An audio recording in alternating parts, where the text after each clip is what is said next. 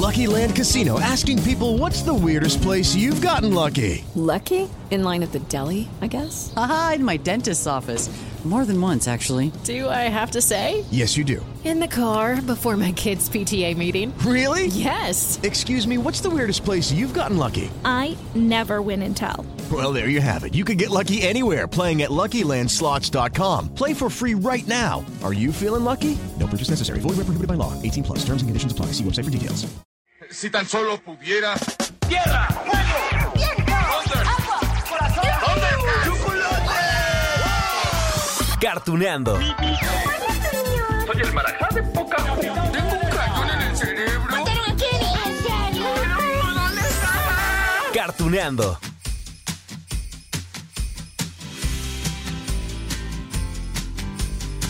Hola, amigos de Cartuneando. Navidad, Navidad. Bueno, es que el capítulo de hoy es el más cercano a la Navidad de este 2021. Así que yo los quise consentir con algo que estoy seguro los va a alegrar. Va a alegrar miles de corazoncitos. Es más, podría apostarles que más de uno va a derramar una lagrimita Remy. Ay, ay, pero lagrimita de felicidad, de añoranza, de esa añoranza bonita por aquellos años de nuestra infancia. Es que hoy nos toca recordar a unos personajes que marcaron generaciones enteras, ¿eh? Para presentarlos como debe ser, lo voy a hacer con su canción de entrada, donde precisamente mencionan sus nombres, ¿sí? ¿Listos? ¿Listos? Porque esto va a ser un viaje, ¿eh? Con la ayuda de nuestra imaginación. ¿Va? Escuchen esto. ¿Estamos todos listos? Mimoso ratón. ¡Presente! Mamá mosquito. ¡Hola, guapo! Pistachón zigzag. Entendido y anotado. Patas verdes. Calámaro. Y yo también. Cinco, Cuatro. Tres. dos, Uno.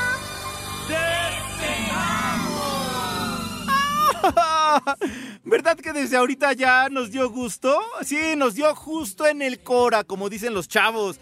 Ay, en el corazón, en la nostalgia. Híjole, ¿cuántos de nosotros no crecimos viendo Odisea Burbujas? O sea, híjole, es que pasaban este programa los fines de semana, eso me acuerdo muy bien, en la mañanita. Allá por finales de los 80, eh, a principios de los 90, ya después hubo miles de retransmisiones, de repeticiones en diferentes horarios, ¿no? Pero bueno, es que Patas Verdes, Mafafa Musguito, Pistachón Zigzag, ¡ay, mimoso ratón! El profesor Memelovsky, con todo y el ecoloco, claro, eran la razón por la cual muchos nos despertábamos tempranititito los sábados y los domingos, ya sea para escucharlos o para verlos en la tele. Y justo allí, amigos, es donde comenzaré a contarles más sobre esta serie, aunque antes les tengo que decir esto. ¡Les tengo una sorpresa inigualable! Es que miren, en poquitos minutos más... Ay no, bueno, es que... ah, vamos a platicar nada más y nada menos que con la creadora de todos estos personajes. ¿Cómo ven? ¡Ay! Con la señora Silvia Roche. Que bueno, nomás les digo, ella también creó a Pepina la oruga, que ya después se transformó en Katy la oruga, creó El Tesoro del Saber y, un montón de cosas, ¿no? Que ya, eh, ya escucharemos en voz de ella, pero que tocaron nuestra infancia. Claro, por ejemplo, como Odisea Burbujas. Pero podemos retroceder en el tiempo. En mi famoso tobogán del pasado, mi reloj aquí está, ¿eh? Nos metemos en él. Y en un abrir y cerrar de ojitos nocturnos, podemos transportarnos al pasado. Es fabuloso, profesor. Eh, ¿Entramos ya? No, no, no, no, no saben lo feliz que estoy con esta entrevista porque la señora Silvia es una mujer ultra mega archirrequete contratalentosa, no bueno, con un corazón tan noble que ustedes la van a escuchar en un rato más y estoy seguro que la van a amar. Así, literal. Solo déjenme contarles unos datos de burbujas, ¿no? Digo, para que vengan a nuestra mente, a nuestro corazón más recuerdos. A ver, vamos. ¿Sabían ustedes que antes de ser un programa de televisión, Burbujas fue una emisión de radio? ¿En serio? Sí, su historia comenzó en 1979. De hecho, el primer programa en radio fue transmitido en el Día de los Reyes Magos hace 42 años, el 6 de enero de 1979. Y sonó así, se los tenemos en Cartuneando. Muy buenos días, pequeños. Qué gusto de que estén con nosotros. Hoy es un gran día para todos nosotros, ya que presentaremos por vez primera burbujas. ¿Quién llamará? ¿Puedo pasar? Es el profesor Memelowski, un gran científico. No, no inventen, amigos. ¡Ay, qué poderosa es la imaginación! No es que yo sí alcancé a ver en mi mente al profesor Memelowski platicando.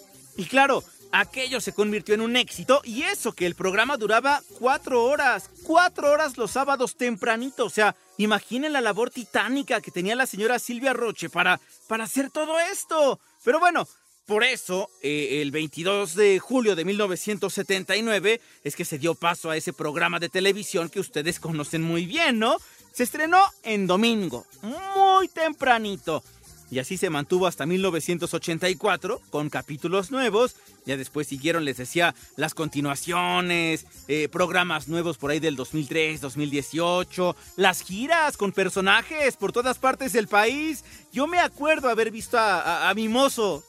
Tengo su disco de acetato. Sí, el de Mimoso. Si no mal recuerdo, era de color amarillo. Sí, porque antes eran como temáticos, ¿no? El de los pitufos era azul, el de Heidi era rojo.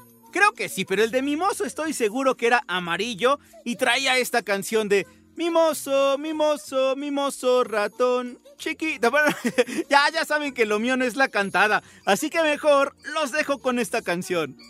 Alegre y curioso yo soy. Dulces y chocolates, chicles y cacahuates, nueces y golosinas son mi ilusión. Pasas y heladitos, crema con pastelitos y toda clase de bombón. Sí, me llamo ¡Ay, qué tierno! Es más, me acuerdo que cada personaje tenía su propia canción, ¿no? En la de Mafafa, y por ejemplo, nos contaban lo mucho que le gustaba tomar fotografías. ¡Ay! Y también estaba la del Ecoloco, que estaba muy divertida porque tenía ese lema de mugre, basura y smog. Tarararara. Estoy preocupado. No debería estarlo, pero estoy preocupado. Hace ya varios días que no veo a los burbujos. ¿O será que de tanto verlos ya siento que los quiero? No, no, los odio. Ay, los odio. ¡Ay, cuántos recuerdos!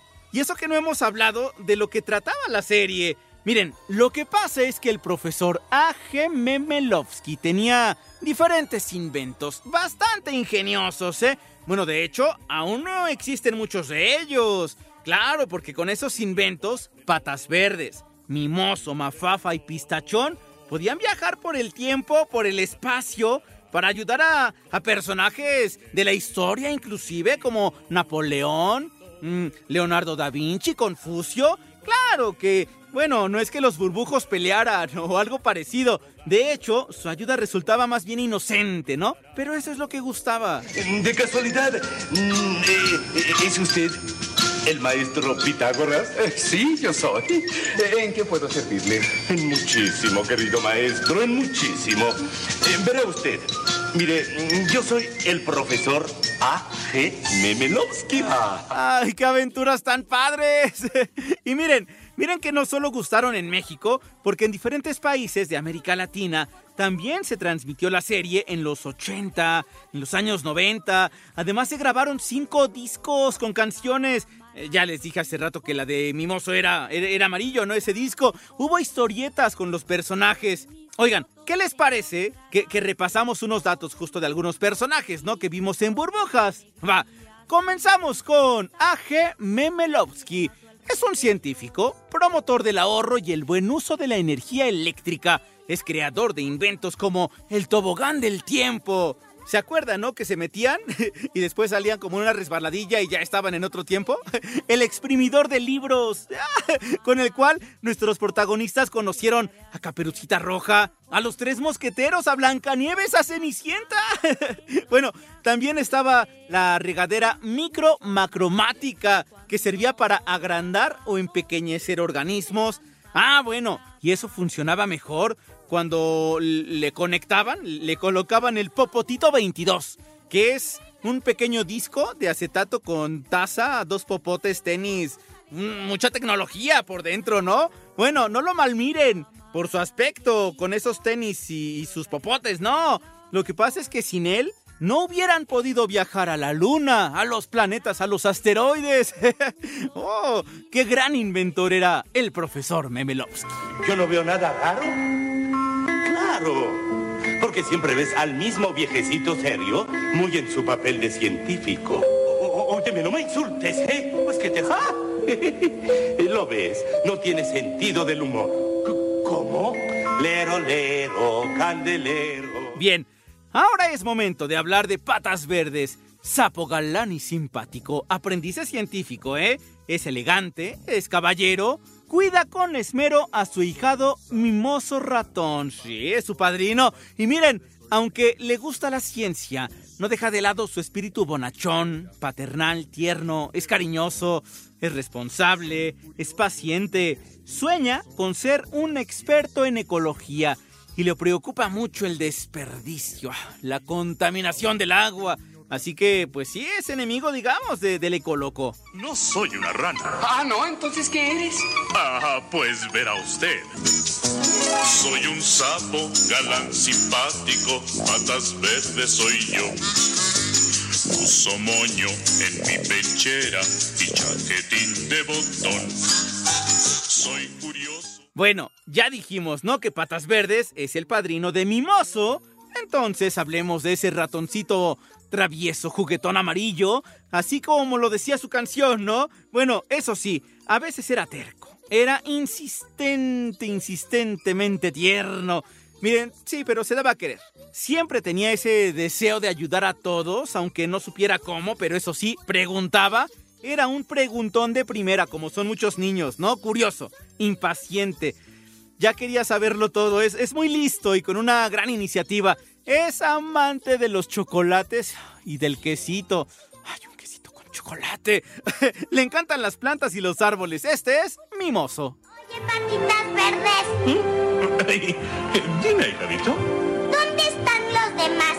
No encuentro a Mafafita, ni a Pista, ni al profe. Es que fueron a la biblioteca a devolver unos libros. ¿Y por qué? Ay, eh, ¿Por qué se los habían prestado ahí, mimoso? Ahora les presento a Mafafa Musguito. Es una lagartija fotógrafa, muy joven, ah, moderna, extrovertida, audaz, independiente, emprendedora, creativa, entusiasta, inquieta, decidida, bueno, trabajadora. ¿Cuántas cosas, Mafafa? Pero eso sí, era impuntual. era vanidosa, era tierna, melosa, coqueta, ¿no? También. Sí, ya saben que se peinaba y todo. Bueno, le encantaba bailar, viajar, investigar y fotografiarlo todo. Así que siempre tiene su cámara o colgada al cuello o en sus manos. ¿Qué les gustaría ser a ustedes? A mí me encantaría ser bibliotecaria, ser muy estudiosa y nunca más ser coqueta, como esa mafafa. Ah, ¿Y a ti, mimoso reflejo? Yo ya no quiero ir a la escuela. A mí me gustaría ser grandote. Por último tenemos a Pistachón Zigzag, el abejorro reportero. Dinámico, alegre, entusiasta, audaz. Ah, me identifico con él, por la panza también. ¿Se acuerdan cómo se llamaba el periódico en el que trabajaba? ¿Alguien? ¿Alguien que se acuerde? Era el chisme cachetón. Tenía su propio programa de noticias en la tele. Es jovial, es perfecto, gracioso, un gran amigo. Le gusta el agua de tamarindo. Siempre está dispuesto a arriesgarse por un buen reportaje y, también ayuda a, a todos aquellos con los cuales se tope. Era inquieto. Ah, pero también era olvidadizo. Le preocupa la contaminación ambiental, que es un tema pues eh, recurrente en Odisea Burbujas, y su gran ilusión era conocer lo que aún no conocía. Esta semana, Antena B, 40 años de Odisea Burbujas. Bienvenidos a su noticiero Antena B, que todo capta. Esta semana se celebran los primeros 40 años de Odisea Burbujas. El 22 de julio de 1979 se transmitió el primer episodio titulado Pitágoras. Claro, seguro que muchos de ustedes también se acuerdan de un perro que se llamaba Gofo. Sí, también era aliado de los burbujos, ¿no? Pero miren, sobre los villanos también tendríamos que enlistar diferentes. Ah, porque el Ecoloco no estaba solo. Allí estaban Don Mugrovich, el jefe del Ecoloco. También tenemos a Patán Pillovich, al jefe Maxi Smog, a Tirolón Mandamás, que era un dictador en un lugar llamado Futurotepec, a Peter Punk, ah, también a Socapa. Claro, al que más recordamos es al Ecoloco, ¿no? Que tiene esa apariencia como de brujo, con su sombrero y toda la cosa, pero bien mugrosito. No hacía hechizos, no hacía magia, aunque sí tenía unas cucarachas como asistentes. Suele causar problemas en el medio ambiente, lo contamina todo. Todo quiere que se convierta en un basurero, pero sus planes afortunadamente eran arruinados por el profesor Mebelovsky y sus amigos. Pues a mí me gustaría ser guardián del orden, de la limpieza y de las buenas costumbres. No que ya ves cómo nos trae ese coloco, el coloco real, llenos de mugre y de basura, uche. Oh, pero si así te ve rete bien, man. No sabes cómo te envidio. Ay, el ecoloco, tan mugroso él. Detesta el agua, ¿no? No, no, no, no. Bueno, bañarse jamás para el, el jabón. Bueno, ¿qué es eso? No, no, no lo conoce. Es muy infantil, es muy flojo, es egoísta, berrinchudo también. Cuando le salen mal las cosas, o sea, siempre hace berrinche. Fíjense que él y el profesor Mebelovsky eran amigos. Sí, de niños, claro. Pero cada uno siguió su camino, como ocurre en muchas vidas. Se supone que se aprecian, se admiran, aunque bueno, pues ya saben, también pues son rivales. A uno le gusta la ciencia, al otro le gusta la mugre y contaminarlo todo. Y pues el que le gusta la ciencia quiere salvar todo. Ah, y también tiene sus propios inventos que guarda en su mugre guarida. ¿Se acuerdan de la mugre pantalla? Allí espiaba siempre al laboratorio, ¿no? Del profesor Mebelovsky y por eso siempre sabía a dónde se dirigían en sus aventuras. Iba y se metía también a, a esta resbaladilla para irse a otro tiempo, ¿no? También tenía el mugrófono, el mugre móvil, ¡ah! que era este bote de basura con sombrillita que usaba para viajar. ¡Ay! también tenía eh, una golosina favorita. A ver cuáles eran. ¡Ah! Las cucarachas garapiñadas. Él es el ecoloco. Me pareció ver un lindo ecoloco. Sí, sí, lo vi, lo vi. Hay un lindo ecoloco en el espejo. Ese no puede ser yo, qué barbaridad. Tú eres el bárbaro y el salvaje, ecoloco. Mírame a los ojos. ¿Qué debo hacer? Imitarme. Primero nos lavaremos la cara y las manos. Bien, amigos. ¡Ay! Es que son muchos recuerdos sobre Odisea Burbujas, se los juro que yo tengo el corazoncito rimbombante. Este es mi regalo de Navidad para ustedes. Miren, ya es momento de dar paso a la entrevista mega ultra especial que tenemos con la gran Silvia Roche. Es una mujer que nos regaló todos estos personajes y mucho más, así que ya después tendremos otro capítulo con ella. Hoy es de Odisea Burbujas. Así que amigos, por favor, abran el corazón. Escuchen esto.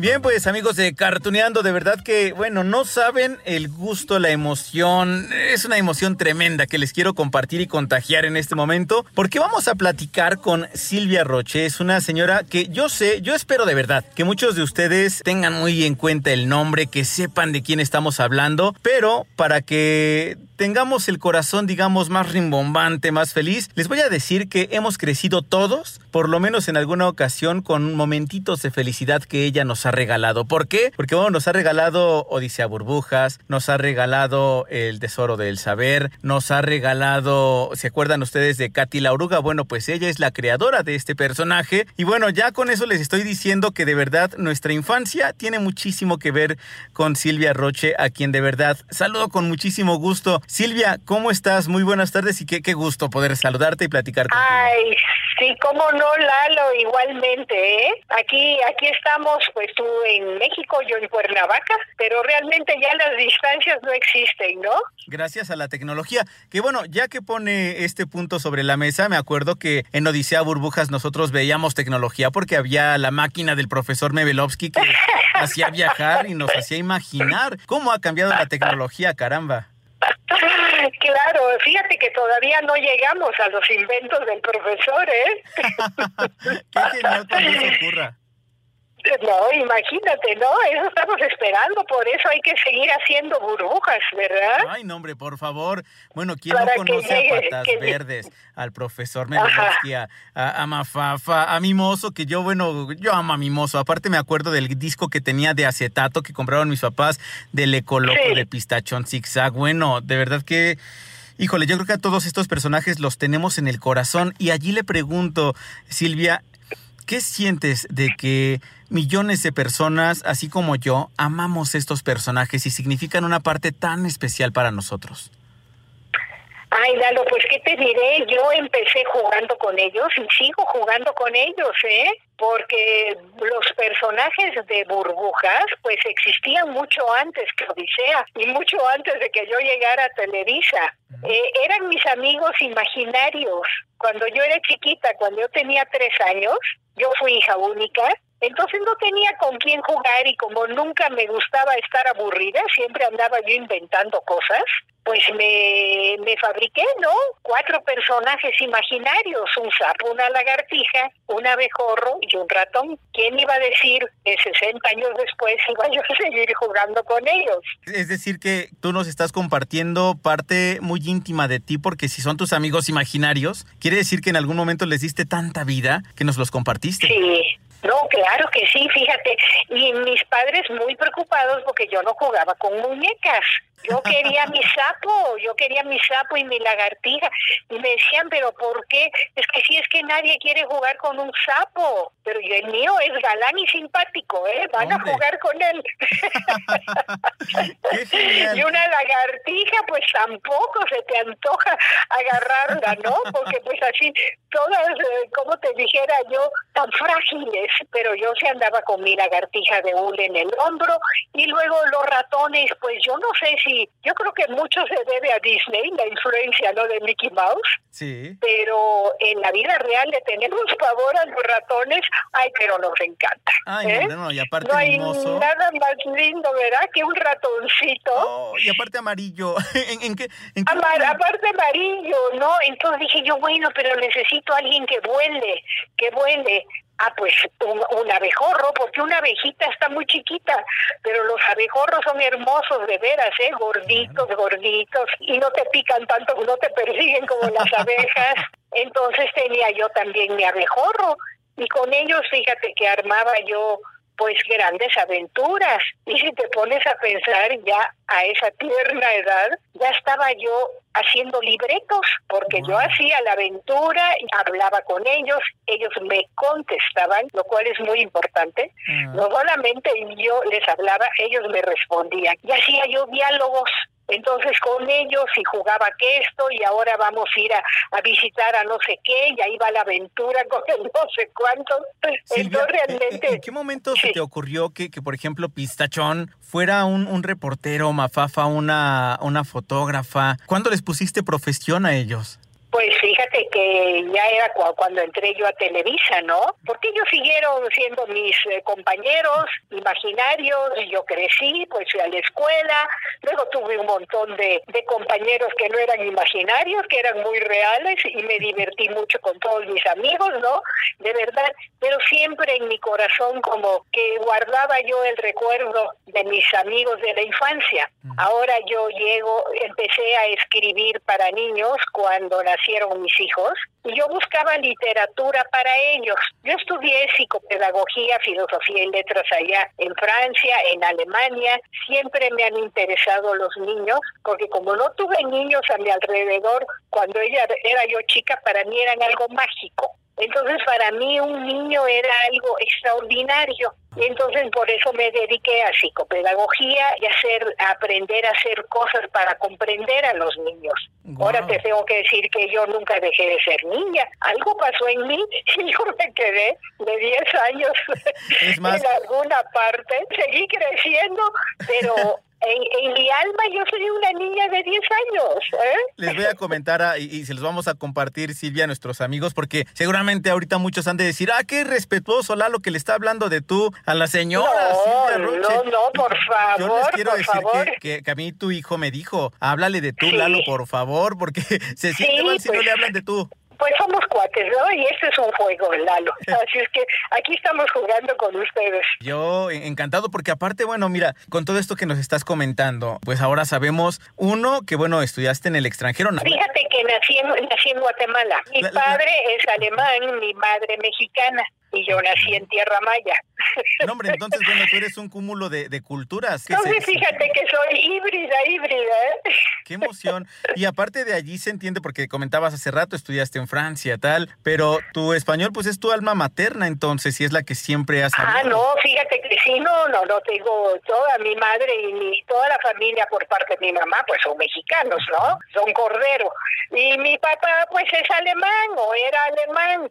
Así es que traigo ahí los dos y debo traer algo de sangre maya también por la tatarabuela, ¿eh? Wow. Oye, Silvia, pues eh, cuéntame también, híjole, es que contigo podemos hablar horas porque nos regalaste no horas, yo creo que si juntamos todos los momentos que hemos vivido con tus personajes, son años enteros. Tú estudiaste psicopedagogía, lo que quiere decir que también comprendías a los niños y, y creo que hay algo importante, ¿no? Darle a los niños algo con lo cual imaginemos. Ah, no, fíjate que sí, sobre todo algo de calidad y algo a la medida de su grandeza personal de ellos, no solo de su edad física, de su pequeñez, ¿no? Física. Hay que darle a los niños algo que les nutra su alma también, no solamente la mente y la aventura. Fíjate que todo eso me ayudó a mí muchísimo. De caso, tengo hijitos, empecé a buscarles libros, ¿no? Para leerles.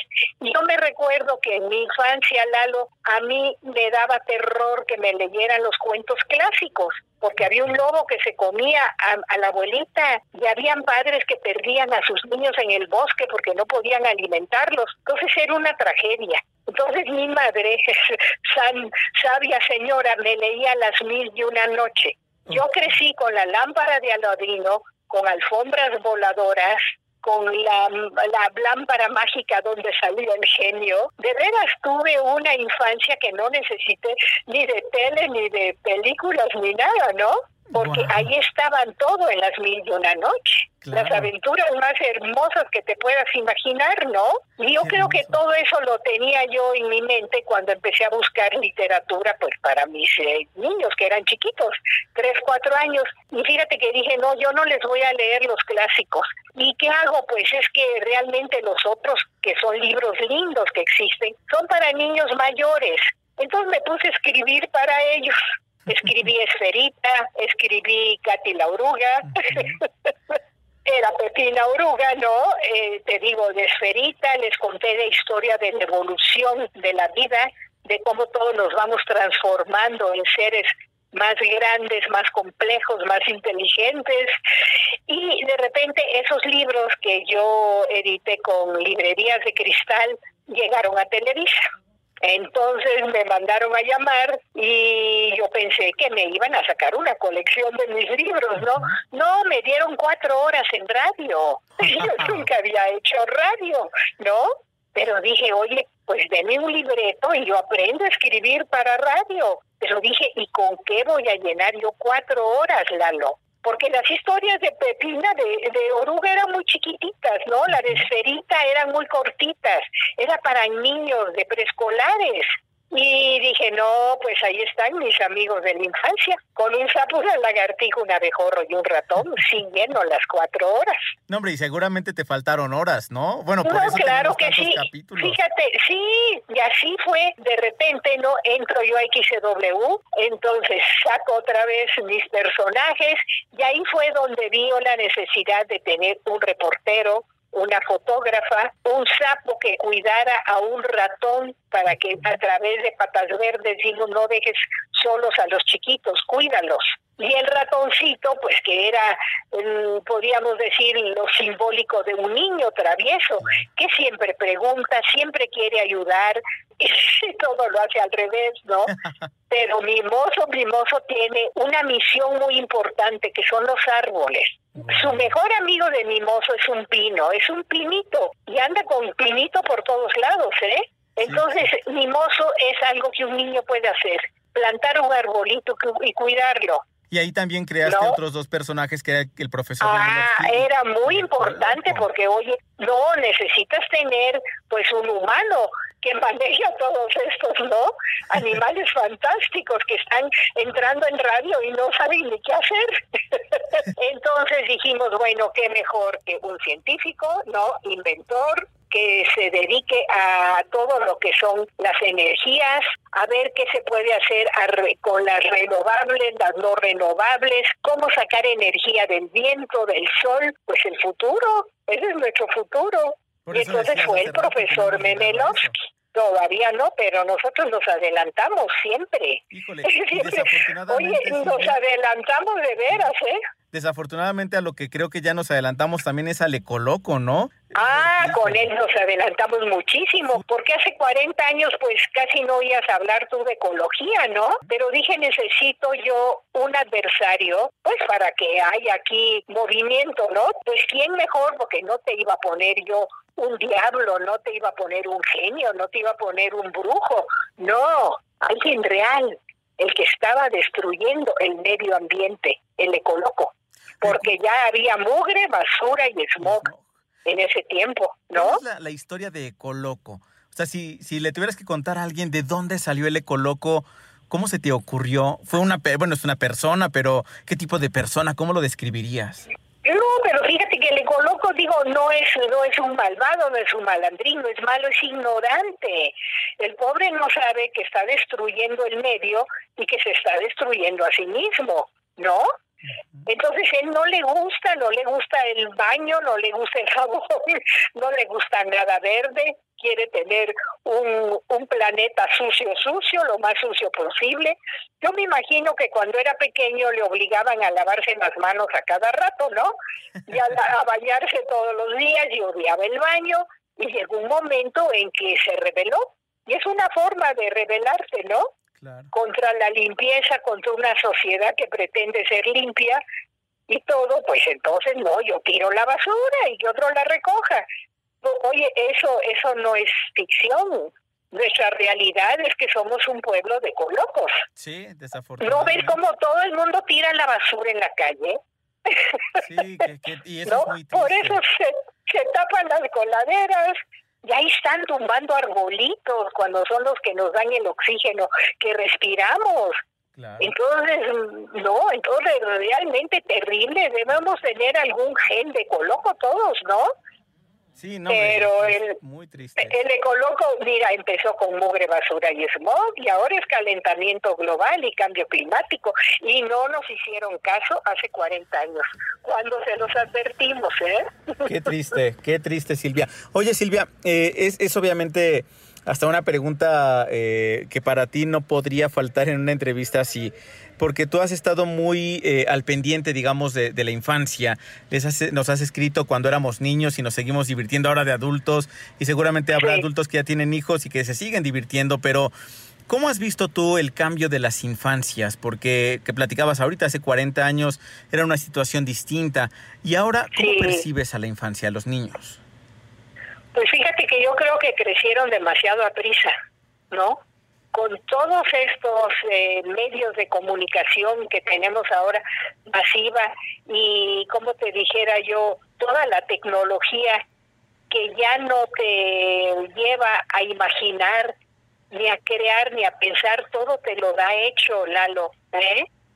Entonces, eh, eh, los niños se han involucrado yo creo que en temas que pues son para, para adolescentes o para gente mayor, no creo que lo entiendan muy bien, pero como es la, la moda, la modalidad y todo, como que están creciendo demasiado a prisa. Y a mí me da pues eso, pues mucha tristeza, ¿no? Porque no hay etapa más bonita que tu infancia. Es la única que tienes para ser niño.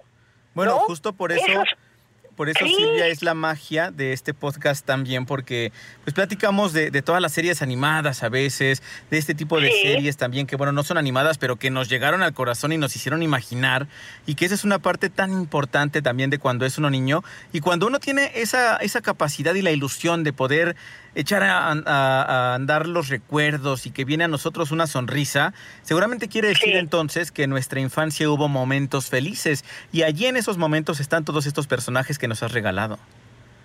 Ah, claro, fíjate que eso es muy importante, ¿no? Los primeros, en los primeros siete, ocho años, el niño lo que predomina es el subconsciente, no consciente, todavía no tiene conciencia de muchas cosas, ¿no?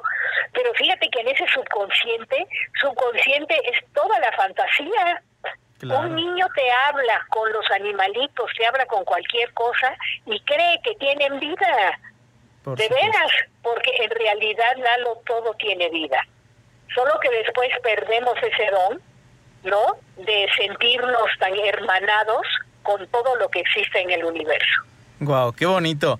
Y, un- y un niño lo tiene, un niño lo tiene y es terrible. A los 10 años pues ya no, y lástima que en muchos adultos eso se va perdiendo. Ese contacto con madre tierra, ¿no? Y, y- y es todo también, porque por un lado es, es este sentimiento, y, y hablando un poco también, por ejemplo, del tesoro del saber, tú mismo la contabas en, en- en la canción, ¿no? En los libros, hallarás, tun, tun, tun, el Sí. tesoro. O sea, yo lo digo cantando porque me, me- me acuerdo, pero la Sí, verdad es que claro. es cierto, o sea, cuántas cosas no se aprenden de los libros. Y a Ah, veces, de, no, a veces sí. de México se habla que no es un país de lectores, habrá quien diga que ahí no, vamos. No, no, no, fíjate que el libro es algo increíble. Yo digo que primero el libro y luego la radio, porque son dos, eh, podríamos decir, dos medios en que tú te enlazas con el que escribió el libro y con el que te está hablando por la radio. Claro. ¿no? No, hombre, y el lo, lo resto es tu imaginación, el resto ya son 50% que es imaginación tuya, de cómo lo, lo ves, ¿no? Cómo lo visualizas. E inclusive, eso por es, eh, ojalá que nunca se pierda eso, ¿eh? Porque si no, ya únicamente tienes en tu mente imágenes que te dan otras personas. Y, y- y sabes que Silvia, que también eh, me gusta muchísimo presumir lo que ha logrado cartoneando este podcast, porque eh, tiene esta parte de, de- de radio, ¿no? Te decía, pues al final estamos en Grupo Asir, estamos en iHeart Radio, pero Sí. también es esta parte de con lo auditivo nos llegan a nuestra mente tantas imágenes, es decir, Sí. escuchamos la voz de Patas Verdes o escuchamos un hola guapos o algo de, de mimoso y, y aquí en nuestra mente y en nuestro corazón surgen chispitas, ¿no? Y entonces empieza, empezamos a imaginar escenas o a lo mejor únicamente la imagen como tal, pero es magia.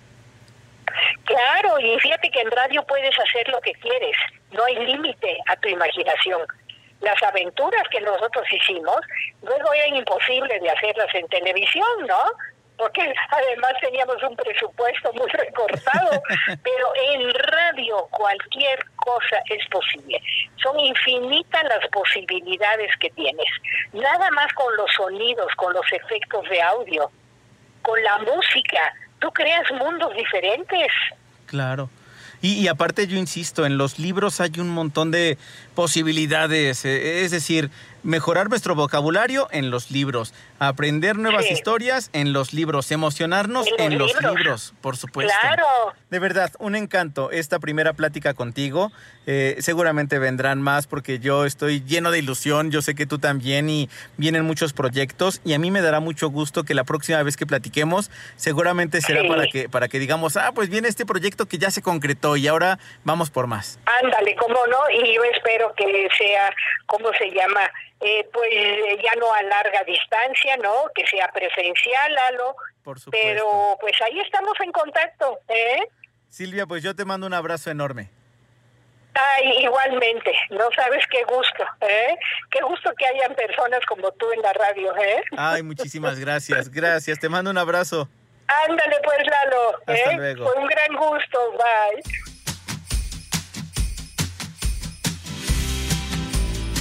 Ay, amigos, wow, wow, wow, wow. ¿Qué les digo? Me encantó, o sea, hasta a mí me... si, a mí me hubieran regalado este capítulo de Navidad, bueno, yo lo hubiera agradecido muchísimo. Miren, tampoco es para que me agradezcan, ¿no? O sea, sí para disfrutarlo, eso sí. Pero espero, de verdad, amiguitos, amiguitas, que les haya hecho su corazoncito así como que latir fuerte y latir bonito con todos estos recuerdos. Porque vaya, Odisea Burbujas, es, es una serie que tenemos en el corazón, en la mente tan bonita, que por eso quería reservarla justo para este capítulo que es el más cercano a la Navidad. Así que amigos, feliz Navidad, a disfrutar de los últimos días de este 2021. Ay, qué año, año turbulento, año sí difícil, pero miren, llegamos hasta esto.